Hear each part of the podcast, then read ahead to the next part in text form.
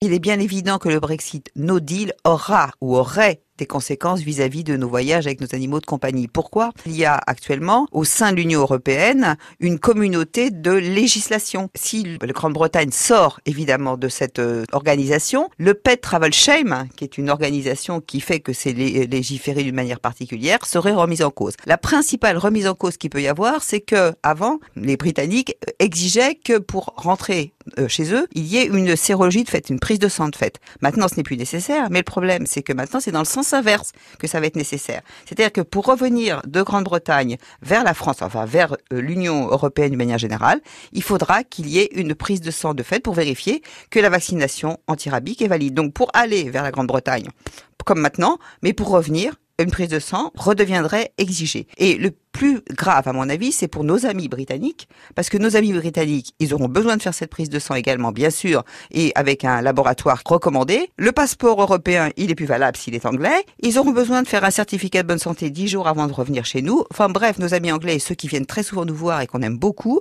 eh ben, ils vont être vraiment très très embêtés.